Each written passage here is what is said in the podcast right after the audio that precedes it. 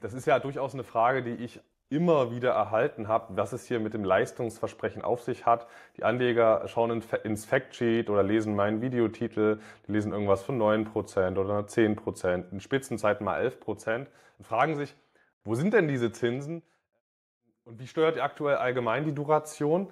Ich meine, die, die, die Zinsen sind ja, meine ich, so immer noch so bei 9 oder 10 Prozent in eurem, in eurem Portfolio, Yield to Maturity.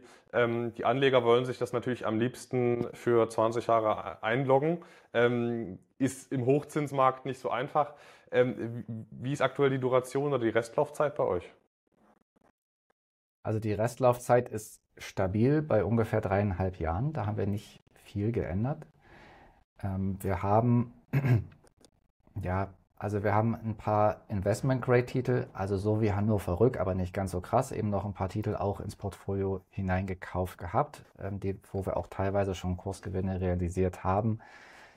Ähm, das ist, ja, das war jetzt äh, ein kleines Thema, Emittenten, die wir sowieso kannten, also wo sich das einfach angeboten hat. Es ändert aber nichts an unserer grundsätzlichen Aufstellung höherverzinsliche Unternehmensanleihen gute Fundamentaldaten und immer kurze, mittlere und längere Laufzeiten.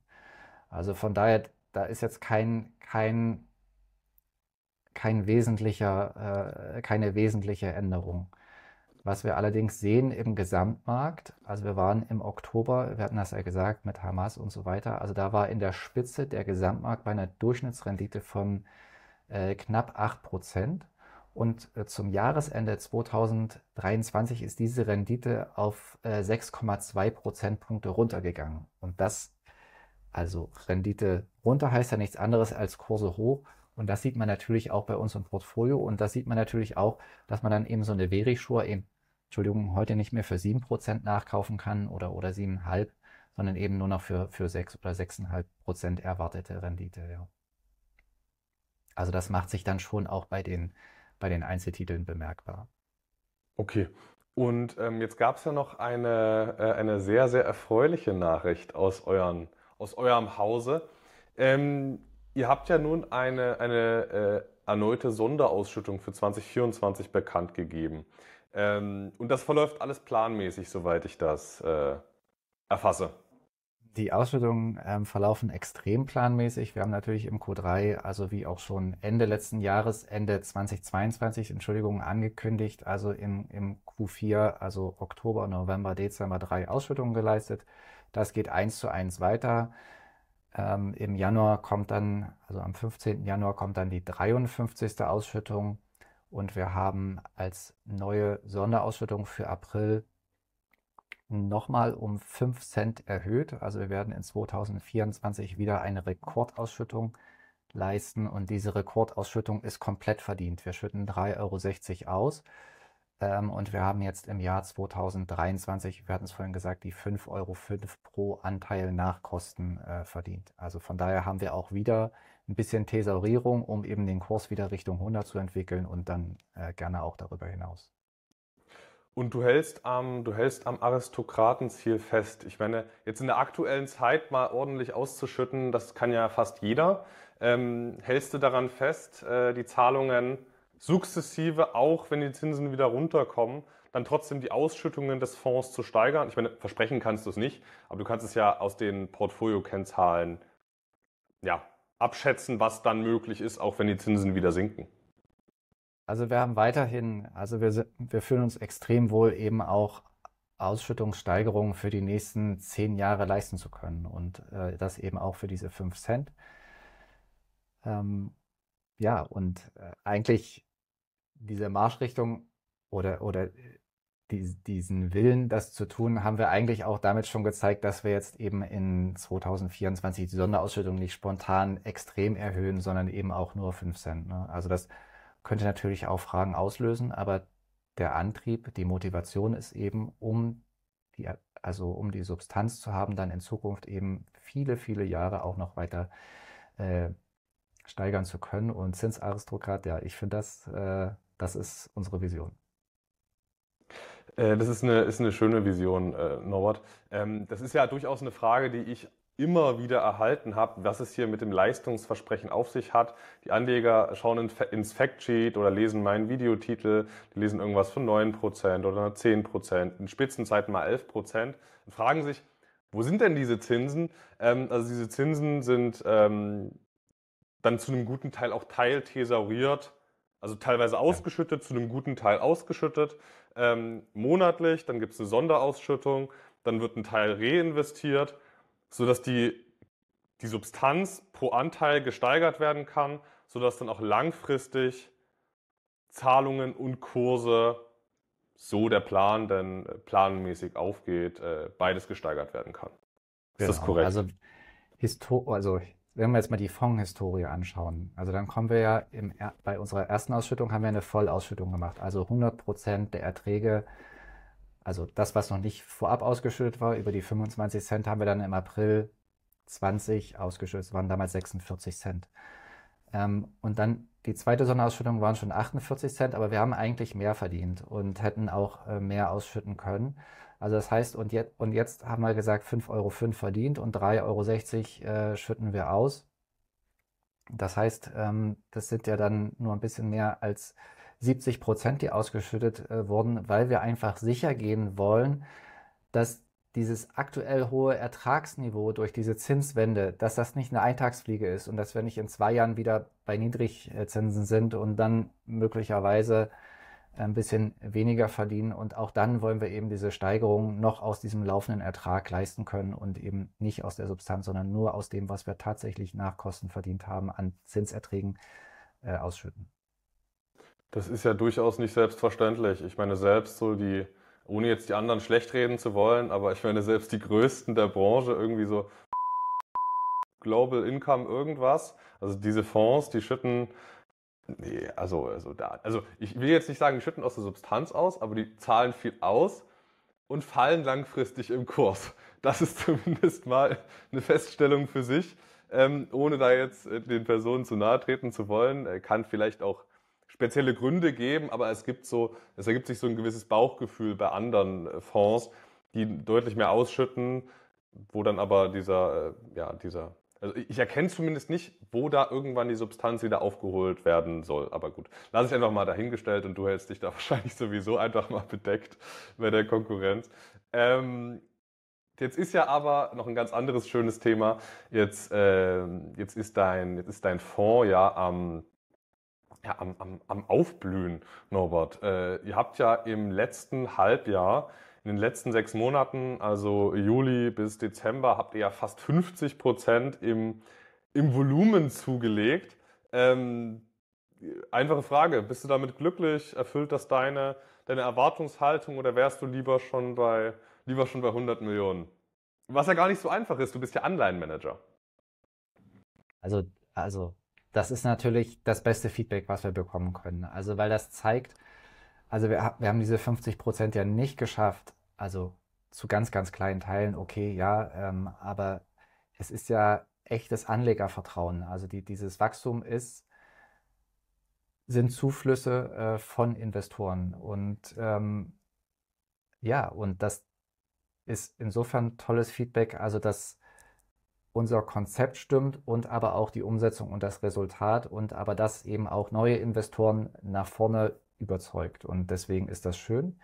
dass das eine. Und operativ, wenn das Geld dann äh, im Fonds ist, beginnt ja für uns die Arbeit. Es ist für uns eben auch schön, ähm, dass wir eben skalierbare Investments haben, wo wir eben dann auch mal ja, sechsstellige oder auch mal einen siebenstelligen Betrag nachkaufen können. Und ähm, den auch sinnvoll investieren können. Also wir haben jetzt nicht, äh, wir haben jetzt nicht das äh, Thema, dass, dass wir das nicht verwenden können, sondern im Gegenteil. Also ähm, es ist ein großes Potenzial da auch nach vorne. Da schließt sich gleich eine Frage an. Weil ich habe jetzt noch diverse Fragen aus der Community ähm, mhm. und da schließt sich eine Frage an, ähm, die dazu super passt. Besteht irgendwann das Risiko, oder das Risiko, die Möglichkeit, mal so ausgedrückt, dass ihr den Fonds mal einseitig closed, also ihr nur noch, also angenommen, ich meine, das Konzept scheint ja gut zu sein. Sonst würden ja auch nicht, sonst wären die Ergebnisse nicht gut, sonst würden nicht viele Leute investieren. Ähm, besteht irgendwann das, die Möglichkeit, dass der Fonds mal bei 400 Millionen oder 500 Millionen steht oder auch nur bei 300 Millionen Assets under Management und ihr das Ganze dann einseitig closed, heißt, Geld zurück bekommt jeder, aber es, man kann nicht mehr rein in den Fonds so richtig. Besteht das Potenzial? Kannst du dazu irgendwas sagen? Also im Moment sehen wir es nicht. Also allein auch durch das Wachstum jetzt der letzten Monate. Aber also unser Markt, Nische ist jetzt das falsche Wort, aber also wir reden ja über, also der weltweite Anleihenmarkt hat 100 Trillionen Volumen. Ja? Und von diesen 100 Trillionen sind natürlich ganz viele Staatsanleihen und so weiter. Und unser Marktsegment höherverzinsliche Unternehmensanleihen Euro äh, notiert. US-Markt ist dann nochmal größer, aber dürfen wir nur als Beimischung haben. Ähm, dieser Euro-High-Yield-Markt hat eine Größe von ungefähr 400 Milliarden Euro. Das ist sozusagen der Pool, in dem wir grundsätzlich fischen. Dann gucken wir noch ein bisschen links und rechts, aber also die 400 Milliarden würde ich jetzt mal als, als, als Marktvolumen bezeichnen. Von diesem Markt ähm, da sind ungefähr 700, 600 bis 700 Einzelanleihen drin. Und wir haben in unserem Portfolio gut 60. Ja? Und da würde ich jetzt sagen, okay, also wenn 10% der Anleihen interessant sind, dann jetzt mal Proxy, also näherungsweise ähm, sind, sind dann 40 Milliarden von diesem Volumen für uns interessant. Und deswegen gehe ich davon aus, dass wir schon irgendwann in eine Situation kommen, ähm, wo wir uns dann fragen müssen, ob das mit unserem Ansatz, aktives Fondsmanagement, äh, Leistungsversprechen, ob wir das dann eben noch sinnvoll halten können. Und ähm, aber mehr ist da auch noch nicht besprochen. Aber ich will es nicht ausschließen, ähm, dass, dass wir irgendwann mal solche Diskussionen führen. Sind denn ein, eine ganz andere Frage? Ähm, sind ein Großteil der Anleihen im Portfolio nicht geratet? Weil auf der, äh, im Factsheet, in anderen Unterlagen, da sieht man die Ratings, es gibt A's, es gibt B's, es gibt C's, ähm, aber dann gibt es einen relativ hohen Teil NR. Sind das alles nicht geratete Anleihen, was ja auch normal ist? Ich meine, eine Sixt hat auch nicht geratete Anleihen. Äh, oder hat das auch was mit, da mit Datenthemen zu tun? Also wir weisen im Moment über 50 Prozent der Emittenten als nicht geratet aus. Und ähm, ich würde das, ich würde das leider als Datenthema bezeichnen. Also wir haben die Auswertung, die dort erfolgt, das ist jetzt mein Kenntnisstand auch aus, des, aus den Diskussionen mit unserer ähm, Kapitalverwaltungsgesellschaft, also Haug Aufhäuser Lampe.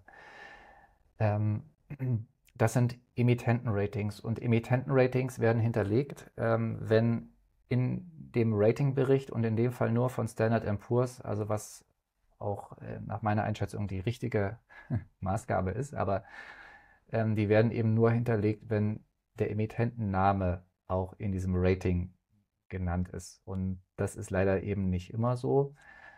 Hm, also in dem Fall haben wir eine Statistik, die suggeriert, also dass 50 bis 60 Prozent nicht geratet sind. Aber die Aussage ist eigentlich, über 40 Prozent der Emittenten äh, sind über Unternehmensratings von Standard Poor's erfasst.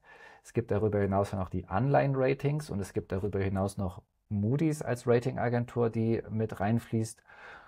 Und äh, um hier aussagefähig zu sein, habe ich in der Tat in den letzten äh, oder vor ein oder zwei Monaten ähm, angefangen, eben auch zu ermitteln, wie viele Anleihen, äh, wo, wo weder der Emittent noch die Anleihe weder von Standard Poor's noch von Moody's geratet ist. Und wenn wir das betrachten, wo wirklich gar kein Rating, egal ob Anleihe oder Emittent, weder von Standard Poor's noch Moody's vorliegt, dann liegen wir dort äh, bei 21, 22 Prozent aktuell. Das ist auch okay für uns. Also es gibt immer wieder, ähm, es gibt immer wieder ungeratete Emittenten. Leider, äh, also wir wollen halt auch immer belegbar sein. Deswegen auch in unseren, in unseren Analysen zeigen wir dann nur das, was auch im Factsheet sichtbar ist. Aber ja, die Aussagekraft ist leider eingeschränkt, das muss ich zugeben. Und jetzt mal, ähm, jetzt mal zusammengefasst, was ist so, was ist so das durchschnittliche Portfolio-Rating, wenn wir jetzt mal die Datenthemen weglassen? Ähm, ich, du kennst ja die Realität. Ähm, wo bewegen wir uns dann? Ist das so im Schnitt ein B oder ein Doppel-B oder, oder, oder eher bei den Cs? Wo sind wir ungefähr? Damit man ein Gefühl hat, wo im High-Yield-Segment zwischen noch ziemlich sicher Doppel B plus bis äh, einfach C minus, wo ist man da ungefähr gelagert? Also man sieht ja im Factsheet so eine schöne verzerrte Glockenkurve. Also, ähm, also wir haben keine dreifach Cs in den Emittenten-Ratings. Ähm, dann haben wir ein paar B-, ein paar B und dann am meisten B-Plus-Emittenten-Ratings und dann nach vorne ähm, flacht das dann bis weit auch in den Investment-Grade-Bereich, Stichwort Hannover Rück, ähm, hinein ab. Und ich halte das für repräsentativ, auch für die nicht gerateten. Also das ist jetzt nicht so, dass da jetzt die Trümmer verborgen sind. Im Gegenteil, also auch da ähm, ja, ist das ähnlich. Ähm, vom Emittentenrating würde ich uns verorten bei B+, ähm, vielleicht noch leichte Tendenz Richtung BB-, aber also Schwerpunkt ist ähm, bei B+.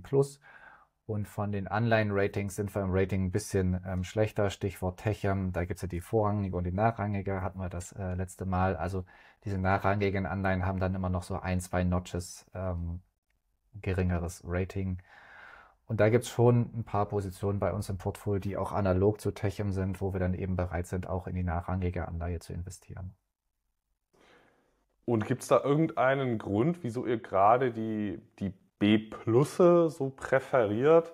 Oder liegt es einfach daran, dass das so wahnsinnig gut zum Fondsziel passt? Also dass man mit B-Plussen relativ gut noch hohen Ertrag und gute Ausschüttungen bieten kann, bei moderatem Risiko. Ist das so einfach begrenzt, äh, diese Entscheidung, oder hat das noch andere Ursachen? Ja, also das passt. Ähm, ich würde sogar, wo du mich das fragst, äh, würde ich sogar sagen, das sind eigentlich die alten B-Emittenten, die jetzt in der Finanzierung ein bisschen vorsichtiger geworden sind und jetzt sogar zu B-Plus-Emittenten geworden sind. Also da, da fällt mir sofort ein, eine CAP, auch eine Verisure war mal ein B-Emittent, ist jetzt B-Plus-Emittent, auch eine Prestige Bitco, also hier beststreetcode.de, ist ja auch eine Top-10-Position, das war auch früher ein B-Emittent, der jetzt B-Plus ist. Also wir sehen dort, dass eigentlich auch dieses, dieses stressigere Finanzierungsumfeld dazu führt, plus sozusagen die fundamental gute Entwicklung, plus das stressigere Finanzierungsumfeld, also dass man eben nicht ähm, in der Finanzierung ähm, sportlicher wird, sondern eigentlich die, die alte Finanzierung hält, also das Unternehmen sich aber gut entwickelt hat und das eben dann zu einem Upgrade führt. Ja? Und da spontan fallen mir da wirklich jetzt gerade diese drei Emittenten ein, die sich ja auch in unseren Top Ten befinden. Also das macht, ist eigentlich äh, ein schönes Fazit. Ja, das muss man, ähm,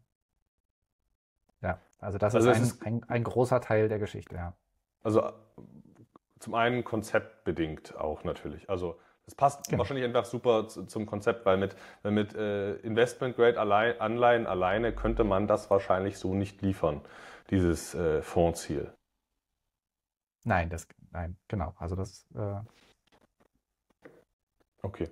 Ähm, wo werden denn, äh, oder, oder anders, anders gesagt, wo siehst du denn aktuell, also ihr, ihr macht ja auch in den Fondspräsentationen so ein Substanzreporting, also ihr schaut euch alle Anleihen an und schaut, wo ist die Substanz des Fonds, wenn die wieder zu 100 zurückgezahlt werden?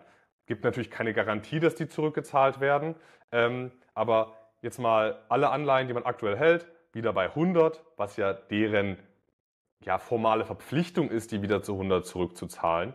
Ähm, wo siehst du denn da aktuell das Portfolio hingehen, beziehungsweise dann auch den Kurs hingehen? Weil man könnte ja jetzt drauf schauen und sagen, hey, ihr seid bei 100 gestartet, jetzt seid ihr bei 93 irgendwas ähm, ist ja im Minus. Aber wo geht denn der Kurs hin nach diesem Substanzreporting? Also im Substanzreporting weisen wir im Moment eine Substanz von knapp 102 aus. Das heißt, wenn wirklich alle Anleihen zu 100 ähm, zurückgezahlt werden, dann würde sich in der Tat also auch eben dieser Kurs einstellen. Ähm, ich, also ich bitte aber trotzdem darum, das äh, mit ein bisschen Vorsicht zu genießen. Also wir haben auch heute Anleihen im Portfolio. Hannover Rück hatten wir gesagt, die stehen bei 110. Wir haben weitere Anleihen, die auch bei 108 notieren. Also auch die sind mit in diesem Portfolio drin. Also wenn wir die heute verkaufen würden, würden wir schon wieder ein bisschen Substanz heben. Also wenn wir eine Anleihe zu 108 verkaufen, machen wir damit 8.000, also 100.000er Stückelungen, machen wir damit 8.000 Euro frei. Das sind ungefähr 2 Cent. Ähm, die wir damit Substanz gehoben haben, wenn wir dann nur 100.000 zum Kurs von 100 äh, investieren. Ne? Und wenn wir zu 90 investieren, hätten wir sogar 18.000 Euro Substanz ähm, gehoben. Egal, also das ist äh, Mikromechanik. ich will nur sagen, ähm, also die, die große Chance ist, dass wir eben Anleihen, die extrem gut gelaufen sind, und vielleicht zählt dann der Redcare dann irgendwann auch dazu, ähm, also dass wir dann auch höhere Kurse als 100 realisieren können. Wir investieren auf unsere erwarteten Rückzahlungszeitpunkte. Wir hatten Aurelius genannt, also auch da haben wir eine Rückzahlung zu über 100 bekommen. Deswegen dazu veröffentlicht werden hier und da auch oder ja, ähm, ähm, Pressemeldungen. Das veröffentlichen wir deshalb, weil das eben für diese Substanzentwicklung äh, so entscheidend ist. Aber wir investieren eben auch temporär mal, ähm, nehmen wir zum Beispiel Stada, also die haben eine 7,5% Anleihe, die haben wir jetzt zu knapp 103 nachgekauft, weil die eben ab Sommer zu 103,75 nachkaufen können. Und wenn der IPO klappt, ähm, wie geplant oder, oder äh, wie in den Medien äh, zirkuliert, das ist, das ist ein Fall. Wir halten den für plausibel. Also dann ist es auch okay, eben wie gesagt, temporär eine Verwässerung ähm, der Substanz hinzunehmen, weil man ja erstmal zu 103 investiert hat, weil wir eben davon ausgehen, dass wir im Idealfall dann auch diese Rückzahlung zu 103,75 bekommen. Und ähm, deswegen, und dann haben wir on top alle Investoren, ähm, die jetzt neu dazukommen, ähm, dürfen ja, eigentlich eine Frechheit, dürfen ja zu 93 zeichnen. Und wir haben ja das Versprechen draußen, dass wir auch diejenigen Investoren wieder Richtung 100 Euro entwickeln. Also jeder neue Zufluss ist ja auch schon wieder eine Verwässerung, weil wir ja für äh, Versprechen, wo wir irgendwann einen Kurs von 100 rausgeben, ja nur heute äh, 93 oder ein bisschen mehr inzwischen als 93 äh, bekommen. Also das sozusagen, jede neue Zeichnung ist auch erstmal verwässernd. Also es ist sozusagen äh, für uns also ein permanenter, also nicht Kampf, das ist glaube ich das falsche Wort, aber wir müssen schon ähm, schauen, dass wir das sinnvoll gemanagt bekommen, eben auch dieses Wachstum. Und äh, du hattest ja das Wachstum im, im letzten halben Jahr angesprochen. Also das ist auch schön zu sehen, dass wir eben ein so starkes Wachstum stemmen können, trotz sozusagen dieses niedrigen Kurses, ohne unsere Value-Position zu verwässern. Ja. Also das ist ja eigentlich die, die Kunst. Ich meine, du hast jetzt äh, Verwässerung angesprochen. Das klingt jetzt erstmal wie ein Nachteil, aber ich meine, entscheidend ist ja immer, ähm, ob man neues Geld genauso attraktiv angelegt bekommt, wie das alte Geld bereits investiert ist.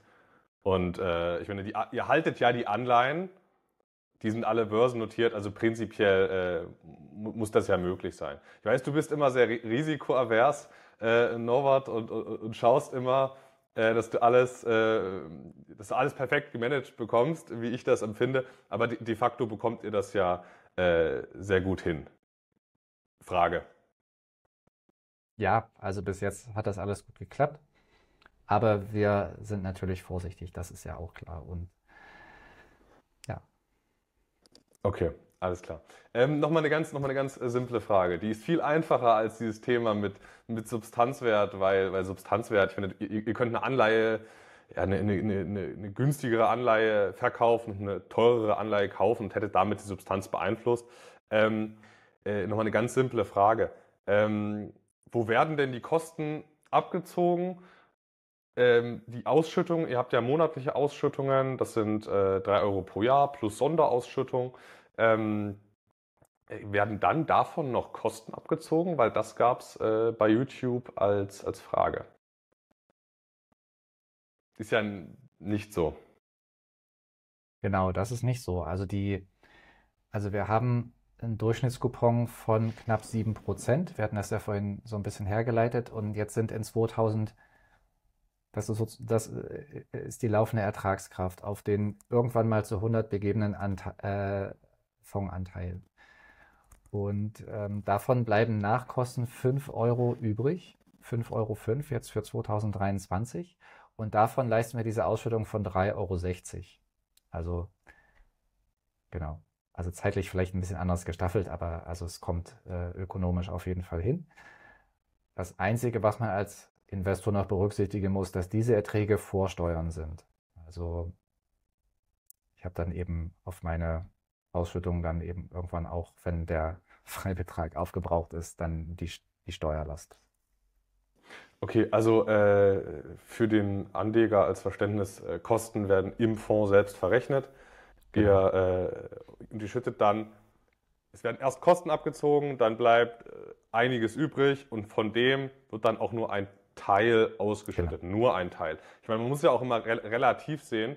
Jetzt sind vielleicht 3,60 Euro auf dem Kurs von, also jetzt sage ich mal, jetzt sind aktuell so 4% Ausschüttungsrendite, nicht die Welt im Kontrast zu anderen Investitionsmöglichkeiten. Aber wenn ihr dann immer noch 4% ausschüttet und auf dem Tagesgeld gibt es wieder null, dann ist ja auch wieder ein extremer, ein extremer Spread nach Kosten. Ja, auch heute ist, ist unser Produkt attraktiv, weil wir, also wir haben die 4% Ausschüttungsrendite, wir haben ähm, die 1,5 bis 2% ähm, Ertragsthesaurierung plus dann noch äh, den Kursgewinn, also durch den, diesen Pull-to-Par-Effekt, also durch, durch den Kursanstieg dann zur Rückzahlung von 100 oder bei einer vorzeitigen Rückzahlung auch dann zu über 100. Und das alles zusammen ähm, ergibt dann äh, die Gesamtrendite. Also von daher, wir sind heute nicht nur ein Fonds, also nicht ein Fonds, der nur 4% erwirtschaftet, sondern es geht darüber hinaus. Und das zeigt das letzte Jahr 11,65%. So, jetzt gab es noch eine Frage aus meiner Community, Norbert, und zwar, ähm, das Konzept ist gut, du hast das offensichtlich gut im, im, im Griff, äh, den Fonds, die Ergebnisse sind überdurchschnittlich. Also auch, äh, wenn man sich die Auswertungen zur Peer Group vergleicht oder im Vergleich zur Benchmark ansieht, bist ja in, in allen Fällen überdurchschnittlich. Ähm, äh, wenn das alles so gut ist, wie es aussieht, wieso machst du es denn bei einem noch relativ kleinen Fonds, bei einer, ja, äh, jetzt nicht kleinen Vermögensverwaltung, aber jetzt ist ja jetzt auch keine riesengroße Vermögensverwaltung, die Hemann Vermögensverwaltung. Ähm, oder umgekehrt mal anders gesagt, besteht das Risiko, dass du in zwei Jahren einfach äh, irgendeinen Allianz- oder PIMCO-Fonds äh, managst? Ähm, oder, oder, oder, oder was sind deine Gründe dann doch, ja, dieses Baby so langfristig groß aufzuziehen? Wahrscheinlich ist das schon die Begründung. Aber, aber sag's gern doch mal mit deinen Worten. Also wir sind, also Gerd und ich, wir sind ja erstens als Team gestartet.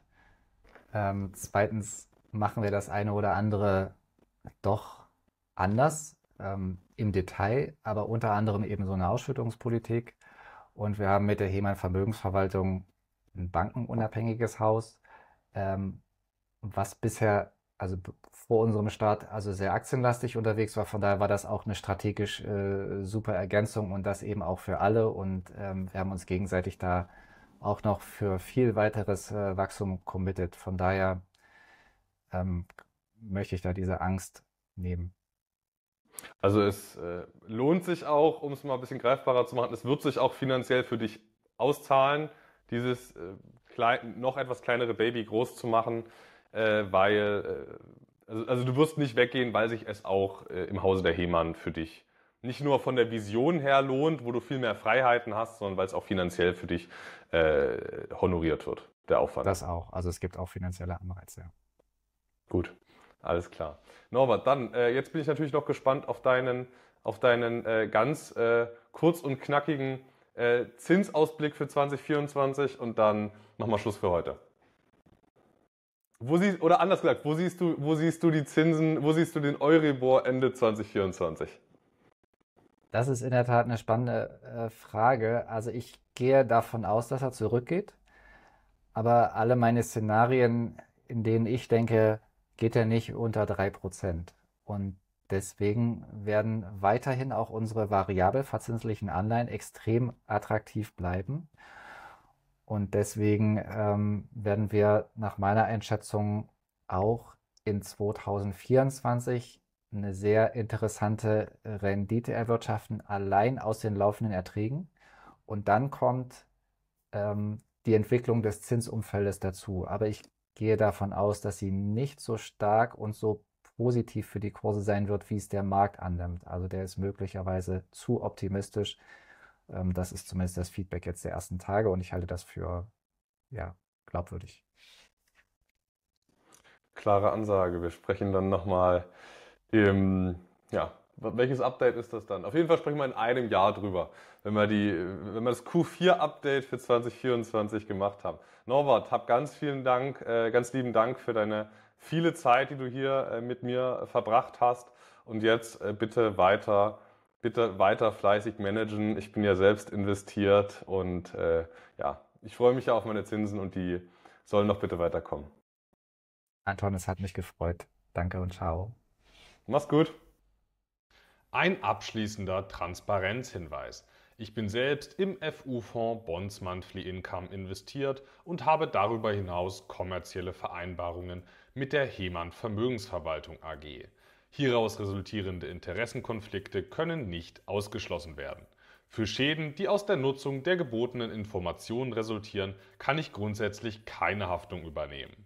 Der Disclaimer von Seiten der Hemann findet sich unter hemann.org/disclaimer.